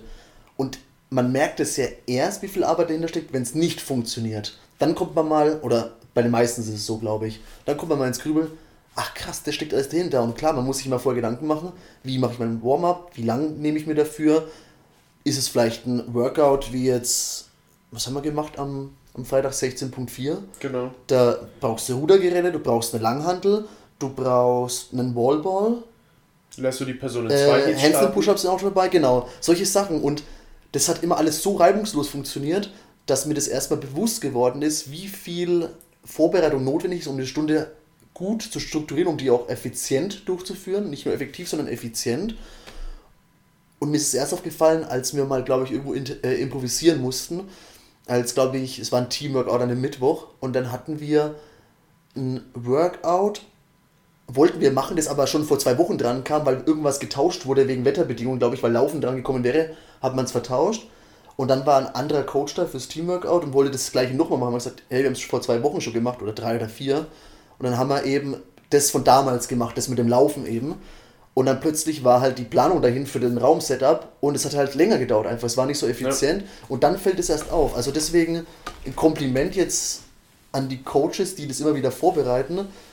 Man merkt es halt erst, wenn es mal nicht gut nicht, läuft. Wenn es nicht gut ja. läuft. Und es ist auch dann, wenn ich dann Coaches oder neue Coaches, die bei uns anfangen, wenn ich dann mit denen sozusagen das, kann man so sagen, sozusagen den Lessonplan? Oder nicht den, ja genau, wirklich einen Lessonplan oder wenn ich das Thema durchgehe mit denen und sie sozusagen ausbilde, dass sie dann bei uns dann anfangen zu coachen, mhm. ist dann auch ein Thema, ähm, was ist, wenn wir Dumbbells dann haben? Hm. Dumbbells, muss man nachzählen. Haben wir genug da von dem Gewicht? Achso, wenn nicht, im Vorfeld meinst Im Vorfeld. Du, ja. Wenn nicht, dann muss man damit rechnen, zwei Minuten einplanen zu müssen, dass der Person rüberläuft. In einen anderen Raum? Genau, wenn nicht, ja. dann hat man zwei Minuten lang, steht man in der Stelle rum. Hm, und es kostet ja. Zeit. Oder es heißt auch, kann ich eine Klasse so organisieren, dass die Erfahrung der Mitglieder sicher ist und ein optimaler Flow gewährleistet ist. Weil es gibt nichts Schlimmeres, wenn man weiß, oh Mann, ich habe keine Klimmzugstange. Aber ich würde gerne die haben, aber jetzt ist sie weg. Mhm, und dann muss man im Workout eine Entscheidung treffen, welche man nimmt und man merkt, dass es nicht ideal ist. Auf einmal kann das ganze Workout kaputt gehen. Mhm, das sind so Kleinigkeiten. Oder eine Pinkelpause einkalkulieren. Eine Pinkelpause. Das ist für mich extrem wichtig, weil ja. ich muss immer, ich muss immer pinkeln. Pinkelpause. Wenn man keine Pinkelpause oder eine kurze Pause einbaut, auch wenn sie nur zwei Minuten ist, was das die Athleten machen? Sie wissen, es kommt keine Pause, weil sie es gewohnt sind. Und sie besorgen sich ihre Grips und gehen von alleine auf Toilette. Mhm. Und auf einmal will man das Workout schon merken, es fehlt eine Person und es macht einen Strich durch die Rechnung. Ja. Und außerdem, Leute haben eine Pause verdient, wenn sie für, gerade für 35 Minuten durchgearbeitet haben. Ja. Aber ein, klar, eigentlich sollte man sagen oder meinen, ein Mensch sollte imstande sein, eine Stunde lang oder sollte vorher auf Klo gehen, um eine Stunde lang Training zu machen oder eineinhalb sogar und danach ist wieder. Aber ich merke das ja mir selbst. Ich gehe eigentlich, jetzt hier richtig intim und privat, ich gehe eigentlich immer pinkeln, bevor das Workout losgeht. Ich weiß nicht, ob das ein Angst ist in dem Sinne, kann man, oder vielleicht ist es auch einfach mal meine Routine. Ja, zum Runter, kann viele Gründe Einmal haben. kurz den, den vollen Raum vielleicht verlassen oder so Gedanken machen. Keine Ahnung, ich weiß nicht. Ja. Aber auf jeden Fall ist mir das gerade so eingefallen. Ja. Ein Punkt, das auch zu den sechs gehört, dazu gehört und das ist Demonstration. Das ist theoretisch, ist man sich bewusst, wie man sich selber bewegt, wenn man die Übung vormacht. Und wenn ich die Übung falsch vormache und ich bin mir nicht bewusst, welche Fehler ich gerade habe, dann werden die Athleten es vormachen. Also schon nachmachen. Mhm. Das bedeutet, wenn ich gerade einen Fehler habe im Snatch, dann kann ich sagen, hey Leute, passt auf, mein Fehler ist immer, dass ich meine Arme zu früh beuge. Verstehe. Passt, das wollen wir nicht haben, wir wollen, dass die Arme lang sind. Wenn es bei mir passiert, verzeiht es mir. Damit sie wissen, welcher Fehler bei mir passiert. Und zweitens, Demonstration ist, kann man sagen, machst du das, was du auch sagst. Oder was du weitergibst. Ich okay. definiere es als Leadership. Ah, okay. Übernimmst du Verantwortung und treibst du Resultate nach vorne. Und wenn du es jemand anderen als Ratschlag gibst, würdest du es selber tun. Ja, genau. Mhm. Und hast es selber getan. Mhm. Ganz wichtig. Das ist dann, das ist sozusagen der Punkt, den ich auch als, aus, aus, aus der Athletenperspektive auch hätte, aber auch, auch als Coach und als Head Coach an andere Coaches. Mhm. Also die sechs waren, ich versuche es mal aufzuzählen, Teaching, Seeing, Correcting, Presence, Presence Attitude ist einer, Presence oder? Presence Attitude, genau. Ist vier. Group Management 5 und Demonstration der 6. Genau. Die finden sich im Level 2 wieder. Genau. Okay. Level 2 gibt es ja als PDF. PDF, einfach ja. eingeben Level 2 Guide. Ich, wir schreiben es mal mit rein, packen einen Link mit rein, ne? Ist er drin. Ja, okay, cool. Mein nächster Punkt, Fokus auf die gesamte Gruppe. Ist auch wieder eine Selbstverständlichkeit, die mir erst aufgefallen ist zu einem Zeitpunkt, als ich schon einige Zeit CrossFit gemacht hatte, dass ich dann in einer Stunde festgestellt habe, der Coach konzentriert sich eher auf die, die viel Gewicht bewegen oder die eine imposante Leistung bei einem One-Rep Deadlift oder sowas zeigen und weniger auf die, die vielleicht die Hilfe notwendig hätten. Und da ist mir aufgefallen, wie wichtig es eigentlich ist, jedem die gleiche Aufmerksamkeit zuteil werden zu lassen. Und dann ist es mir nochmal bewusster geworden, als ich dir über die Schulter geguckt habe beim Weightlifting, wie fucking schwer es eigentlich ist, als Coach bei 15 Leuten, ich gehe jetzt mal von 15 Leuten aus, das ist so die Gruppengröße bei uns in der Box, jedem den gleichen Anteil zu geben, die gleiche Aufmerksamkeit. Dass man es nicht immer aufs letzte Prozent schafft, ist logisch, weil manche in manchen Stunden vielleicht auch mehr beanspruchen die Zeit. Aber sollte schon die Intention sein, die Zielsetzung, jedem die gleiche Aufmerksamkeit zu widmen. Sei es Top-Performer oder Low-Performer. Mhm. Ja, klingt blöd, aber. Oder Anfänger. War jetzt vielleicht eine blöde Formulierung, aber du weißt, was ich meine. Ja. Und das, da habe ich größten Respekt davor, wenn man das richtig schafft. Weil die Tendenz, kann ich schon verstehen, ist dazu da, vielleicht dorthin zu gucken, wo gerade die größten Gewichte oder die besten Leistungen äh, vollbracht werden, aber auch andersrum. Und da ziehe ich jetzt mal den Vergleich zu, zur Berufswelt. Vielleicht gibt es nämlich auch bei, bei Chefs, also mal die Analogie zu herzustellen. Die Tendenz ist ja immer dazu im Berufsleben, dass man den Low-Performern in einem Team die größte Aufmerksamkeit schenkt, um die zu mehr Leistung anzuspornen, um die zu motivieren, die abzuholen, darauf einzugehen, was bei denen schlecht läuft, warum sie vielleicht gerade nicht so performen, wie sie sollten. Und das birgt halt die riesengroße Gefahr, die Top-Performer außen vor zu lassen, also genau andersrum. Und die Top-Performer wissen es vielleicht auch, dass, dass das notwendig ist, aber trotzdem findet es meistens nicht, dass sich die irgendwann benachteiligt fühlen oder vernachlässigt. Und das birgt das Risiko, dass solche Leute dann auch einfach gehen. Das wird die Firma verlassen, weil der Chef sich nur mit denen auseinandersetzt, die ja, die schon vielleicht die meiste Aufmerksamkeit benötigen, aber halt als Chef sollte man es trotzdem hinbekommen, als guter Manager auch den Top-Performern das Gefühl zu geben oder sich für die Zeit zu nehmen.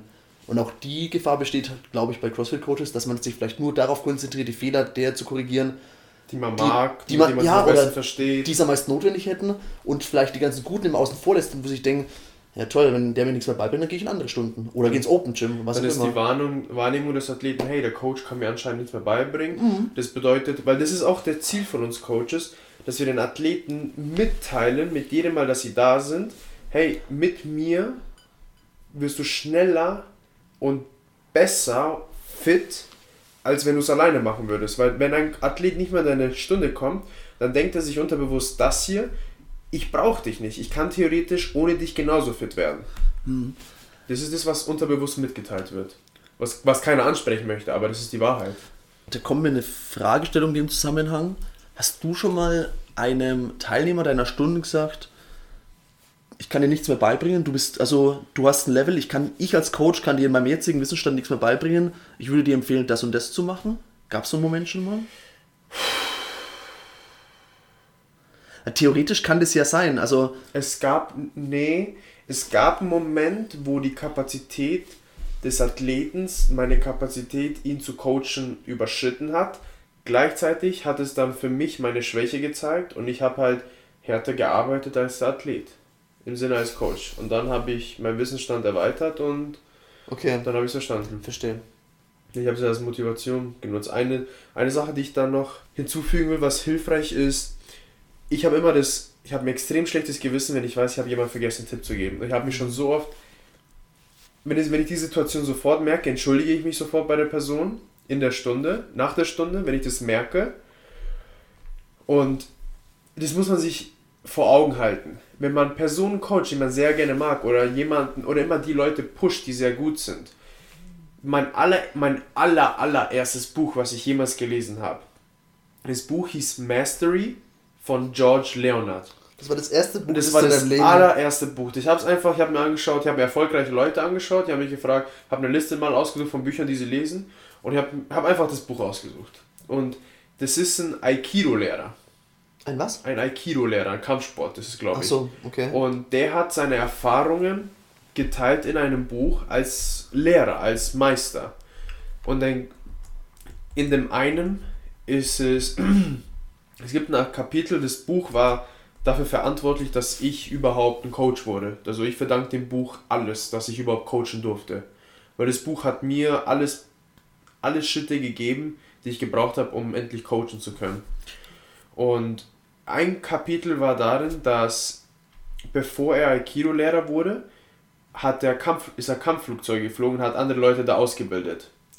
Und er durfte sozusagen, er hat sich nur auf die Besten fokussiert. Und da gab es einen Schüler, der mit der Zeit seine besten Leute übertrumpft hat.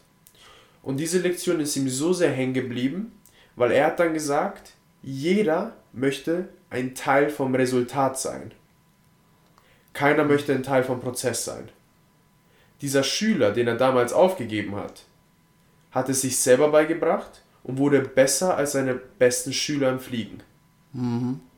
Und da hat er sich bewusst gemacht, jeder möchte ein Teil vom Resultat sein. Jeder Coach möchte sich gerne neben die Person hinstellen, die 120 Kilo snatcht und sagt, ja, ich habe einen Teil dazu beigetragen. Keiner will sich damit rumschlagen, um den Prozess, den man jedes Mal durchgehen muss, um das Warm-up, um das detaillierte Warm-up, zu sagen, halt die Ellbogen enger am Körper und sonst irgendwas. Aber jeder möchte am Resultat daran teilhaben. Und das hat mich so sehr Ja. beeinflusst, dass ich dann gesagt habe, mir ist es egal, wenn eine Stunde ist.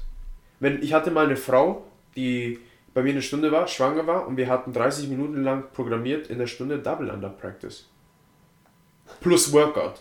Jetzt bring mal eine Frau, die nicht springen kann, Double Unders bei. Ich In habe welchem Monat? das war im, ich glaube, im fünften Monat. Ich kann bis jetzt. Okay. Und am Ende läufst du noch Gefahr, dass durch das ganze Springen irgendwie Ja, ja. Und jetzt stell dir vor. verfrühte Geburt Ja, stattfindet und oder jetzt so. stell dir das vor. Du musst einen Weg finden. Wie ist das gemacht? Indem ich hier, ich habe mir dann überlegt, das war halt Improvisation hoch 10. Mein Gehirn hat, glaube ich, Highspeed gearbeitet, Glasfasernetz. Und es war halt dann, ich wusste, sie kann nicht springen, aber sie kann theoretisch die Bewegung nachmachen. Sie kann theoretisch ihre, hypothetisch gesagt, ihre Knie beugen, ihre Knie strecken und wenn ihre Knie gestreckt sind, heißt es für sie, sie ist gesprungen. Ah, okay. Und ich konnte ihr ein Seil in die Hand geben und es, sie konnte es nur in einer Hand halten und sie konnte so das Springen simulieren. Und dann, wenn sie theoretisch zweimal das Seil schwingen sollte, hat sie sich zweimal auf die, auf die Beine geklatscht, wenn sie gesprungen Ah, ist. okay. Und dann habe ich halt da, damit improvisiert. Hat sie von sich aus gesagt, dass sie es trotzdem üben möchte? Oder Nee. hat sie nicht. Sie hat gesagt, ich kann nicht springen. Okay. Ja. Als blutiger Anfänger, der sich fürs Coaching interessiert, hätte ich gesagt, okay, dann mache ich mit ihr gar keine Double Anders, sondern was ganz anderes. Du hast aber 14 Leute Ja. und niemand will ausgeschlossen sein. Richtig, ja. Jeder, Krass, ja. jeder will zum Resultat dazugehören. Keiner will zum Prozess. Wie heißt das Buch? Mastery? Von- Mastery von George Leonard. Ist eigentlich eines der, eines der nicht so bekannten Bücher. Und ich jetzt gerade, wenn ich über diese Gedanken, über diese ganzen Kapitel, die mir gerade wieder in den Kopf hochkommen, drüber nachdenke, ist es eines der besten Sachen, die es jemals gibt. Auch zum Beispiel in dem Buch gibt es ein Kapitel, was darüber redet, dass wenn du oft versagst, warum es gut ist. Oder wenn du jemand bist, der sehr langsam lernt Mhm. oder Schwierigkeiten an der Bewegung zu lernen, ist es sehr, sehr gut. Okay, Beschreibt er. Und er, er sagt dann auch warum. okay. Genau. Mach ich meinen nächsten Punkt. Schieß los. Interesse. Es geht stark mit der Mail einher, die ich am Anfang vorgelesen habe. Und auch mit Empathie in gewissem Maße, dass man Interesse für die Teilnehmer seiner Stunden hat. Und das fängt mit dem einfachsten an, das war auch in der Mail gestanden, dass man den Namen weiß. Klar, wenn, wenn da ein Neuer dabei ist, logisch muss man nicht sofort den Namen wissen, aber nachfragt, hey, wer bist du? Hi, ja, okay, bin der Thomas. Und dann beim nächsten Mal den Namen parat hat. Und wenn dann nicht, vielleicht dann beim zweiten oder dritten Mal. Also aber irgendwann sollten halt die Namen sitzen, weil wir hatten es am Anfang ja schon. Also immer nur ein Hey Hey René. ist halt nicht das wahre. Hey, schieb mal deine Knie raus. Ja, genau. Das ist. Und dann, funktioniert nicht. da geht es halt weiter. Also über den Namen hinaus, dass man vielleicht weiß, wenn der Athlet in der letzten Stunde was von der Verletzung erzählt hat, nachzufragen, hey Thomas, wie geht's denn deinem Ellbogen? Klappt's nicht schon heute oder müssen wir noch mal skalieren? Und dann auch darüber hinaus Erinnerungen aus dem letzten Gespräch. Du hast mir erzählt, die letzte Woche war für dich stressig. Hat anscheinend dein Training beeinflusst. War die nach und war die Woche wieder stressig? Oder können wir heute Vollgas geben? So in, in die Richtung. Einfach ein Interesse für die andere Person zeigen. Und das ist ja nicht nur, ist ja nicht nur beim CrossFit so, das ist ja in jedem Lebensbereich so. Derjenige, der wahres, aufrichtiges Interesse an dem Gegenüber zeigt, zuhört, das sind wir auch wieder beim Thema Zuhören, das greift ja alles ineinander, der, das wird ja auch wahrgenommen, das wird ja auch anerkannt. Und das gibt dem Athleten in dem konkreten Fall, in der CrossFit-Stunde auch das Gefühl, man interessiert sich für mich. Ich bin hier gut aufgehoben. Und es beginnt alles mit der Intention. Ja. Wenn man als Athlet die Intention vom Coach kennt, wenn man hingeht sagt, hey Coach, ähm, wie kam es eigentlich dazu, dass du coachen wolltest? Ah, Einfach jetzt, mal- jetzt, Einfach, jetzt mal, interessiert sich plötzlich der Athlet für den Coach. einfach Ja. mal diese Frage stellen. Ja. Hey Athlet, äh, Herr Athlet, hey Coach, Hat der? Coach einen Namen? ist egal wer, Ja, die Person, zu der man am öftesten geht. Warum hast du eigentlich angefangen zu coachen? Und wenn man auch mal diese Intention hört, kann man nachvollziehen, warum die Person so ist, wie sie ist. Und du hast als Athlet Interesse an deinem Coach gezeigt. Eben. Und als Athlet versteht man dann den Coach besser und kann sich dann selber nochmal verstehen, was man mehr, was man wirklich von Erwartung hat. Mhm. Man kann es dann wirklich detaillierter, spezifischer nennen. Ohne auf die Uhr zu gucken, was glaubst du, wie lange wir jetzt schon geredet haben? Ich habe keine Ahnung. Über eine Stunde schon wieder. Echt jetzt? ist krass, ne? Ja, Das- Wahnsinn. ich finde das echt faszinierend, weil jedes Mal denke ich mir, und nicht ganz uneigennützig, weil das, das Schneiden ne, oder das nochmalige Anhören und vielleicht mal rausschneiden von irgendwelchen Störgeräuschen oder sowas, weil viel schneiden tue ich natürlich nicht, aber ich höre es mir nochmal an. Mhm. Das sind jedes Mal nochmal die gleiche Dauer und natürlich ein bisschen länger fürs Zusammenfügen mit Intro, Outro in Anspruch. Und jedes Mal denke ich mir, lass uns doch mal kürzer fassen. Da muss ich nicht so wieder nochmal genauso viel Aufwand und mehr fürs Finalisieren reinstecken und für die Shownotes und so weiter schreiben. Aber halt irgendwann gucke ich auf die Uhr und denke mir, das kann doch gar nicht sein. Wo rennt die Zeit hin? ja. Krass. Und ich hoffe, den Leuten geht es genauso, die, das sich, die sich das anhört. Also wirklich, dass sich jeder denkt. Ich kriege halt auch das Feedback, dass, dass Leute selten mal eine Stunde oder über eine Stunde am Stück Zeit haben für einen Podcast oder so. Manche schon vielleicht, wenn, wenn sie länger pendeln oder so.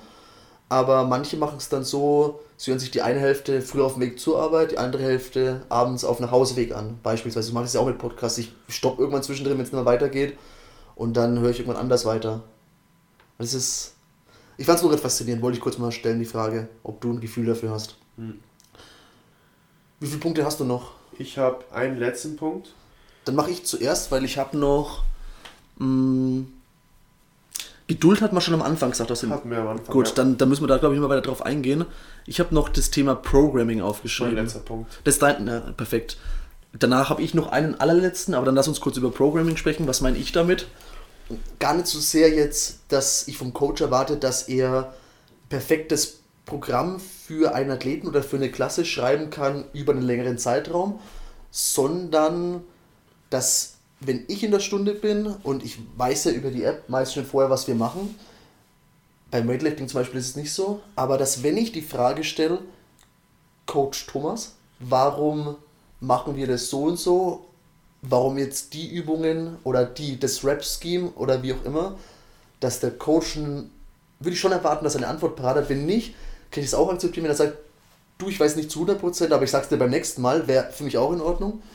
Aber ich würde schon erwarten, dass der Coach ein Verständnis dafür hat, warum die Wiederholungsanzahl und was die Intention in dem Workout ist. Die Intention, ist es die Intention, die Pull-Ups unbroken zu machen oder sagt er vornherein, hey, ich würde euch empfehlen, so und so aufzusplitten, um konstant durcharbeiten zu können? Oder ist die Intention beim ersten Mal aufs Rudergerät steigen, all out gehen, damit danach der Puls fürs restliche Workout oben ist zum Beispiel? Solche Ansagen auf die Frage oder vielleicht ohne die Frage schon am Anfang würde ich mir erwarten, dass der Coach kurz die Intention des Workouts erklärt. Weil ich bin immer so ein Mensch, ich will gerne verstehen, warum etwas so ist. Warum, Jeder. warum ist die Banane krumm? Jeder. Jeder. Ja? Und wenn du das als, als Coach machst, maximierst du über lange Zeit gesehen die Fitness, die die Person bekommt. Und wenn sie durch deine Tipps eventuell 30 Sekunden schneller werden, sammelt sich das über Zeit und ohne deine Tipps vielleicht sogar eine Minute langsamer wären, Hm. dann hast du sie theoretisch durch das Bekanntmachen des Reizes vom Sinn vom, also oder Sinn vom Workout oder wie man es angehen kann, fitter gemacht. Man hat Erwartungen gesetzt. Leute wollen die Thrusters, ihr sollt mindestens 8 Reps mit dem Gewicht machen können, nicht mehr als 15. Das gibt schon mal ganz klein Gewicht vor. Hm. Es gibt dann immer einige, die es nicht wissen, aber die meisten denken dann, okay, ich verstehe, wel- welches Gewicht es ungefähr Die ist. es nicht wissen, also die es nicht verstehen wollen, Die es nicht sozusagen. verstehen. Ja, okay, verstehe. Genau. Hm. Oder aber auch andere Perspektiven wie, hey, wenn ihr Ringdips macht und danach Wallballs, es geht zwar auf die Schulter, aber achtet auch drauf, dass wenn ihr einen Wallball hält, ihr müsst den Wallball ja zusammenpressen leicht. Das geht ja auch auf die Brust. Hm. Deswegen teilt lieber die Wallballs auf, damit ihr zügiger wieder an den Ringdips vorbeikommt. Verstehe. Hm. Oder wir haben Cleans. Sollen wir sie Touch and Go machen? Weißt du was, René? Ich will, dass du sie heute Touch and Go machst. Du wirst aber eine schnellere Zeit haben, wenn du nur Single Reps machst. Aber als Trainingsreiz ist es besser für dich, wenn du nur 5 am Stück machst. Und dir so viel Pause nimmst, wie du nur brauchst, um wieder 5 am Stück zu machen. Okay. Es kann sein, dass deine Zeit langsamer ist. Aber insgesamt ist sie dann schneller. Weil du dann in dem Moment eine Adaption geschaffen hast, um fitter zu werden. Okay. Hm. Ja. Warum hast du dir Programming aufgeschrieben oder was würdest du dazu ergänzen? Weil- oder war das genau das, was du gerade erzählt hast? Ja, ich würde sagen, das kann man auch eine eigene Episode machen. Und zwar jetzt durch die Erfahrung, das ist auch etwas, was ich von Ben Bergeron gehört habe, ist die vier Phasen des Coaches. Die erste Phase ist der Cheerleader. Er feuert an, er ist der Motivator, der Animateur. Die zweite Phase ist der Points of Performance Coach. Er kennt die Points of Performance, er weiß, wo er hinschauen soll, er kennt die gängigen Fehler. Die dritte Stufe ist der Trainer. Der Trainer weiß jetzt, was passiert, wenn jemand für 60 Minuten bei einem Puls von 130 bis 150 circa auf dem Concept 2 Bike sitzt und das Ganze und das für diese Zeit macht, was für eine Adaption geschaffen wird. Der versteht auch, dass wenn jemand stärker werden will, dass ultimativ kontraktiles Potenzial dafür verantwortlich ist, um wie viel die Person wirklich mehr Gewicht bewegen kann. Das heißt, dass wenn jemand nonstop nur schwer hebt, wird es ihm nicht so langfristig helfen, als wenn er einen Hypertrophie-Block hätte und es dazu führen würde, dass er jetzt mehr kontraktiles Potenzial hätte, damit die Person stärker werden kann. Kurz gesagt, mehr Muskeln ist gleich mehr Gewicht, mehr Möglichkeit, Gewicht zu bewegen. Kontraktiles Potenzial. Kontraktiles Potenzial. Das kann man, das kann man eine gesonderte Folge darauf Okay. eingehen. Und der weiß dann, okay, du wie viel Snatch du gerade? 70. Okay, ich weiß, wie ich ein Programm aufbauen kann, um Mhm. dich von 70 auf 80 zu bringen. Okay. Und vierte? Und das vierte ist der Coach. Der Coach ist, was ist los heute mit dir? Normalerweise schaffst du dieses Gewicht. Was ist passiert? Wie geht's dir? Okay.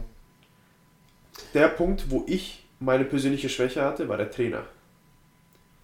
Und da kann ich auch vielleicht dann zu einer anderen, zu einer anderen Podcast eine persönliche Geschichte erzählen, wie man Leidenschaft aufbaut, anstatt dass man dran denkt, dass man sie irgendwann findet und sagt, oh, da ist sie. Jetzt weiß ich, was ich machen will. Du hättest tatsächlich einen Ratschlag oder einen Guide zu sagen, um die Frage zu beantworten, wie baue ich Leidenschaft auf? Habe ich gemacht, wirklich mit dem Thema, Okay. mit dem Ich Trainer. denke, dass es durchaus interessant wäre. Ja, würde, mich, würde mich auf jeden Fall interessieren. Ja. Ich würde jetzt direkt nachfragen wollen am liebsten. Ja, kann ich ein Buch empfehlen gleich dazu, habe ich daraus. Machen wir beim nächsten Mal. Ja. Oder halt in einer nächsten. Folge. Warum ist es Ich wichtig auf. als Coach? Ganz simpel. Wenn du ein Athlet sagst, er soll 6x3 machen und es ist ein deutlicher Unterschied, wenn man es vorgibt zwischen 60 bis 75 Prozent oder zwischen 75 bis 85 oder beziehungsweise 90 Prozent. Der Reiz, den der Körper da bekommt und die Adaption ist komplett anders. Und es ist auch ein Unterschied, ob du eine Frau coachst oder einen Mann. Männer, Frauen können meistens mehr Volumen vertragen als Männer. Was? Ja, Ist es so? ja, Okay. ja. Hm. Okay. Das wäre der letzte Punkt. Vier Phasen eines Coaches. Cheerleader, warst du da auch mal drin in der Phase? Natürlich, da ist jeder drin. Da hätte ich dich gerne erlebt. Ich bin. Das behält. Das ist nicht so, dass du aus dem rauswächst. Ja, aber Du nur in der nimmst es Cheer- und integrier, integrierst es ins andere mit ein. Ich stelle mir Thomas gerade mit Pompoms vor. heißt Pompoms, oder? Ne, Ich glaube schon. Ja. Ja. Tütü, Pompoms, gell? Ich glaube, es ist eine Beleidigung für Cheerleader mit Tütü. das ist, Tütü? Das ist krass, was die, was die machen. Tütüs tragen ist ja ey, beim Ballett. Ist doch nicht. egal. Ich So, letzter, letzter Punkt. Ja. Letzter Punkt, den ich mir aufgeschrieben habe, Authentizität. Ich weiß nicht, ob du es schon mal in einem Nebensatz erwähnt hattest, aber im Grunde genommen hat sich der in vielen Punkten wiedergespiegelt. Was ich damit sagen will, ist, ich finde es extrem wichtig, wieder nicht nur aufs CrossFit bezogen, sondern in jedem Lebensbereich, dass man sich selbst treu bleibt. Man merkt es ja auch an anderen Personen, ob sich eine Person verstellt. Klar, hat auch in gewissem Maße was mit Empathie zu tun. Wenn ich viel Empathie habe oder mich in andere Personen reinversetzen kann, merke ich das umso mehr, wenn sich jemand verstellt, als wenn ich das vielleicht nicht so sehr entwickelt habe, diese Fähigkeit. Aber grundsätzlich würde ich behaupten, man realisiert zumindest, wenn was suspekt ist, wenn sich jemand, wenn man das Gefühl hat, jemand verstellt sich, geht man erstmal auf Distanz, weil wa warum verstellt sich die Person? Die Frage stellt man sich ja unweigerlich, unterbewusst zumindest. Und deswegen finde ich so extrem wichtig, dass man authentisch ist und dass man auch als CrossFit, dass man als Coach authentisch ist, weil, was ich sagen will, ist, ich gehe gerne zum Beispiel in deine Stunden, weil du ein Typ Mensch bist, mit dem ich gut klarkomme. Ich ähm, würde aber auch zu anderen Coaches in die Stunden gehen, die vielleicht eher der ruhigere Typ sind und dann mit ganz trockenem Humor mal irgendwie einen Joke machen oder so, weil das ihrem Typ entspricht, weil sie 100% sie selbst sind. Das überzeugt mich mehr, als wenn die sich versuchen würden, so zu verstellen, dass sie wären wie du beispielsweise, was sie nicht sind. Das würde mich dann eher abschrecken. Deswegen, Noch ein weiterer Thomas. oh Gott, nein, einer reicht. Ähm, deswegen, das war jetzt gemein, Entschuldigung. Deswegen würde ich sagen, das ist auch gleichzeitig ein Aufruf und da können wir überleiten dann auch in, in den, ins Ende hin. Mein erster Aufruf wäre, man sollte sich selbst überlegen, wer man ist oder für was man einsteht, was man für eine Persönlichkeit hat. Wenn man eher die Persönlichkeit ist, dass man eher introvertiert ist, dann sollte man es nicht auf Teufel komm raus provozieren, extrovertiert zu wirken oder Gespräche aus dem Nichts anzufangen, wenn einem das eher nicht liegt, sondern man eher in sich gekehrt ist. Das kann man lernen über Zeit, aber wenn von 0 auf 100 man versucht, das komplett zu drehen, weil man jetzt gemerkt hat, vielleicht extrovertierte Menschen in einem Umfeld sind irgendwie erfolgreicher in irgendwas, das klappt nicht. Das schreckt die Leute ab. Und deswegen mein Aufruf, bleibt euch selbst treu, man sollte sich selbst treu bleiben. Auch oder insbesondere auch als Coach. Weil das auch diejenigen, die die Stunde besuchen, merken. Ja. Da gibt es einen Satz, den, ich, den, ich, den sich jeder mitnehmen kann, egal ob Zuhörer oder Coach, als, Entschuldigung, als Athlet oder als Coach. Ich sagen. Ja, ich bin, ich bin gerade. Es, neigt sich dem Ende, Thomas. Ist, wir, wir sind gleich am Ende der Folge. Ja, es ist geil. Auf jeden Fall ist, wenn ihr darüber nachdenkt, was für euch wichtig ist in einem Coach, vielleicht hilft das hier. Jeder von uns mag Leute, die so sind wie wir oder die wir gerne sein möchten. Und das heißt, wenn du darüber nachdenkst, ob es etwas, was für dich als in einem Coach wichtig ist, kannst du dir die Frage stellen, warum ist es mir wichtig? Ist es, weil es ein Teil meiner, meines Wertesystems ist? Oder weil er etwas hat oder kann, was mich sehr fasziniert? Mhm. Und wirklich ein weiterer Aufruf ist, fragt eure Coaches oder dein Coach, warum bist du Coach geworden? Mhm, okay. Nicht, warum du es gerne machst. Warum bist du? Warum hast du dich entschieden? Warum hast du dich entschieden, hier drin zu stehen und mir den Snatch beizubringen oder den, die normale Kniebeuge oder die Liegestütze? Warum?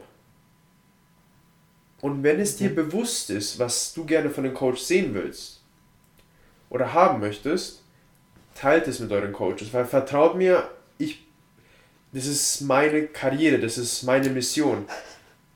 Jeder Coach ist dankbar, wenn er hört, hey, ähm, du bist gerade in letzter Zeit schlecht drauf oder ziemlich leise. Wenn es ein Athlet zu einem Coach sagt. Wenn es ein Athlet ja. zu einem Coach sagt und der Coach merkt es vielleicht nicht. Vielleicht macht der Coach eine schwere Zeit durch. Aber alleine, dass er das merkt, äh, dass es ihm gesagt wird, nimmt das wahr. Mhm. Und als Tipp an die Coaches, nimmt Feedback von Athleten, die nicht oft in eure Stunden kommen. Da, dem vorangestellt, wir haben es uns vorher aufgeschrieben, fordert es auch mal ein. Also ja. Als Coach ja. Feedback einfordern. Aber ja. jetzt, sorry, ich hatte dich unterbrochen, das war jetzt nicht höflich. Und das Wichtige ist, wenn ich zum Beispiel René fragen würde, hey René, ähm, wie war die Stunde? Wenn jeder ein Workout gemacht hat und sein Bestes gegeben hat, jeder ist auf ein High. Jeder wird, die meisten werden sich denken, ja, war echt gut. Aber wenn eine Person mal drin ist, die mal zum ersten Mal oder immer mal wieder mal in deine Stunde reinkommt, frag diese Person mal, wie war die Stunde für dich? Wie hast du es empfunden? Weil diese Person hat vielleicht eine objektivere Perspektive als die Person, die eh jede Woche da ja, ist. Ja, stimmt. Und das ist nur weil wenn du hören willst, dass du es gut machst, frag die Person, die dir nonstop ein, die dir nonstop ein High Five gibt, nachdem sie einen Satz gemacht hat. Die Person mag dich, die vertraut dir, die wird dir gutes Feedback geben. Aber wirklich negatives Feedback ist dann der Punkt, den ich zum letzten hinzufügen würde, ist, das nennt sich auf Englisch humble. Ich weiß nicht, wie es auf Deutsch heißt. Bodenständig zu sein oder ich, ich weiß es nicht. Es bedeutet einfach zu sagen oder eingestehen zu können, dass wenn man einen Fehler gemacht hat oder etwas nicht gemacht hat, so sagen kann, ja, ich war schuld, ich, ich kann daraus lernen. Einsichtig? Einsichtig, ja, weiß ich nicht, Einsicht. Ich weiß es nicht Schau ganz genau. Jetzt mal parallel nach, interessiert mich gerade. Und das ist ein Attribut, was enorm hilft, um besser zu werden. Demütig. Demütig, genau. Wirklich Demut zu zeigen und zu sagen, was das, du mhm. hast recht, ich war jetzt nicht komplett präsent in der Stunde, es tut mir leid, ich habe zu oft aufs Handy geschaut. Mhm. Oder, weißt du was, ja, doch, es stimmt, ähm, ich habe mich nicht vorbereitet auf die Klasse. Mhm. Wirklich geht auf die Coaches zu die Coaches wollen wissen von den Athleten, wie sie wahrgenommen werden. Jetzt hast du mir meinen, meinen letzten Aufruf vorweggenommen. Vielen Dank. Ich wollte sagen, weil du so, eigentlich war der Plan, Thomas sagt aus Coaches Perspektive fordert Feedback ein. Flow. Flow? Also du hast es jetzt erzählt, weil, weil du Flow warst, ja, okay. Und ich Absicht. wiederum aus der anderen Perspektive, der Stundenteilnehmer, zu sagen, gebt auch ruhig unaufgefordert Feedback euren Coaches, wenn euch was auffällt. Weil ich würde jetzt mal behaupten, die allermeisten, die, die Coaches sind, sei es CrossFit oder irgendwas anderes, die wollen hauptsächlich den Leuten weiterhelfen. Die haben vielleicht eine Leidenschaft, ein Hobby zum Beruf gemacht, um das, was sie gelernt haben, wiederum anderen beizubringen, wo wir wieder am selben Punkt wären. Und wollen auch immer besser werden in dem, was sie tun. Und da hilft halt viel Feedback extrem. Klar, konstruktives Feedback. Aber wenn mir zum Beispiel was auffällt, ich dir schon öfter was gesagt, wenn du es besser machen könntest oder wenn du was anders ansprechen solltest, um vielleicht einen besseren Ja. Effekt zu erzielen oder so. Ich meine, muss nicht sein, dass es richtig ist, aber zumindest habe ich dir meine Wahrnehmung ist mitgegeben. Realität. Ja, Wahrnehmung ist gleich Realität. Wenn es eine Person wahrnimmt, dann hat sie so empfunden und es stimmt. ja. Ja. Das wäre mein Aufruf gewesen. Danke, dass du ihn vorweggenommen hast. Du hast jetzt auch dein Senf dazugegeben. Ja, ich Ja. wollte es nur noch wiederholen, dass, dass ich auch noch was gesagt habe. Ja. Damit sind wir am Ende. ja. Ich habe fast meine fünf Mandarinen parallel geschafft. Also, fällt mir gerade so auf. Also, das würde mich gleich mal interessieren, ob den Zuhörern, nicht den Zuschauern, Thomas, den Zuhörern Ja. aufgefallen ist, dass ich parallel hier versucht habe, ein paar Vitamine zu essen, weil ich habe heute das Gefühl gehabt, ich habe zu wenig Vitamine zu mir genommen. Deswegen, Ja. ich bin noch so ein bisschen im, ich mag das in der Winterzeit, Mandarinen zu essen. Okay. Das mag ich gern. Was das über dich jetzt aussagt? Ich wollte damit eine persönliche Note mit reinbringen und sagen, ich habe, während wir Podcast aufgenommen haben, Ja. habe ich Mandarine gegessen und keine Kippe geraucht. Ich bin nicht Raucher, wollte ich da nur mal dazu sagen. Teilt es auch gerne nochmal mit uns. Entweder an unsere E-Mail-Adresse thinkinsidethebox podcast at gmail.com. Richtig. Genau. Teilt es dann mit uns mit. Teilt es, schreibt es uns direkt über Instagram. Beim René ist es at, René.marsching. bei mir ist es at Coach Kosic mit C-O-S-I-C. Und unser Ziel ist es, dass dieser Podcast nicht nur diese, nicht nur, das wird jetzt für mich auch ein bisschen emotional, weil Oh weh. er versteckt sich, ist, das Ziel ist es, zu helfen und zu dienen. Und Dienen hört sich im Deutschen, ich will, weiß, du hast es vom Englischen im Kopf, Ja. oder? Surf, oder? Surf, ja. Das hört sich wie besser als dienen, aber ich Ja. weiß, was du meinst. Ja. Und wenn, irgend, wenn ihr irgendeinen Mehrwert aus diesem Podcast ziehen konntet, unser Ziel ist es irgendwann, dass dieser Podcast in der deutschsprachigen Szene von anderen auch gehört wird, die auch eventuell dann Mehrwert daraus ziehen können, wie ihr es habt. Und uns würde es dann wahnsinnig weiterhelfen und auch gemeinsam als Community und als wirklich als Einheit, die CrossFit nicht nur sehen als Hobby, sondern eher als ein Lifestyle und es auch, auch Spaß haben, dahin zu gehen, sich jeden Tag darauf freuen, wenn die Stunde beginnt, auch gleichzeitig nervös sind. Aber Wahnsinn, dass es für sie schwer sogar ist, wenn man nicht hingeht und man sich sogar fertig macht, wenn man drei Tage nicht da war oder wenn man eine kleine Verletzung hat und man sagt, oh Mann, jetzt kann ich diese Bewegung nicht machen Hate it. Jeder, jeder kennt es Ja. und teilt ihn, bewertet ihn auf iTunes, wie ihr es empfunden habt. Achtung, komplett ehrlich. Also es ist jetzt nicht nach dem Motto, ja hey, wir wollen eine gute Bewertung, sondern wenn es schlecht ist, bitte sagt es uns. Wir wollen es besser machen. Wenn es top ist, sagt uns bitte trotzdem, was wir besser machen können. Bewertet es, teilt es. Das würde uns wahnsinnig weiterhelfen und damit wir es, diese ganze Einheit, Legion, Community, wie es jeder für sich nennen mag, weiter nach vorne zu bringen und wirklich die Mission weiter nach vorne zu treiben. Es war tatsächlich emotional. Das war echt, es ist, es ist für mich jedes Mal, wenn wir den Podcast anfangen und planen, ich werde hibbelig. Ich habe gerade ein fettes Grinsen an meinem Gesicht. Hibbelig. Hibbelig, ja. Aufgeregt. Das war ein schönes Schlusswort. Thomas hast du schön gesagt. Danke, René. Er streichelt. Wir sind heute übrigens, letzte Anmerkung, und da bin ich gespannt, ob man das auch an der Tonqualität merkt. Wir sind heute nicht an der üblichen Location, also nicht in meinem Wohnzimmer, in dem sehr also es ist ein großes Wohnzimmer, weil die Küche quasi mit offen mit rein ist und Esszimmer also ist ein großer Wohnraum, sondern in einem eher kleineren Wohnraum hier bei Thomas. Und mich würde es interessieren, wenn die Tonqualität besser ist und euch das auffällt, weil wir haben es auch gemerkt, da, da ist ein Hall da durch die große Räumlichkeit, dann lasst uns das auch gerne wissen. Gebt uns gerne Feedback, ob das jetzt besser, schlechter gleich war. Das wollte ich noch kurz loswerden. Ja. In dem Sinne, bis nächste Woche. Thema haben wir schon im Kopf. Fragen wir jetzt mal noch nicht, je nachdem wie die Vorbereitung auch läuft, würde ich behaupten. Und ja, macht's gut. Viel Erfolg beim Training, viel Spaß beim Training und bis nächste Woche. Und wenn du dem Podcast bis zum ganz zum Ende zugehört hast, danke. Wirklich, danke. Amen.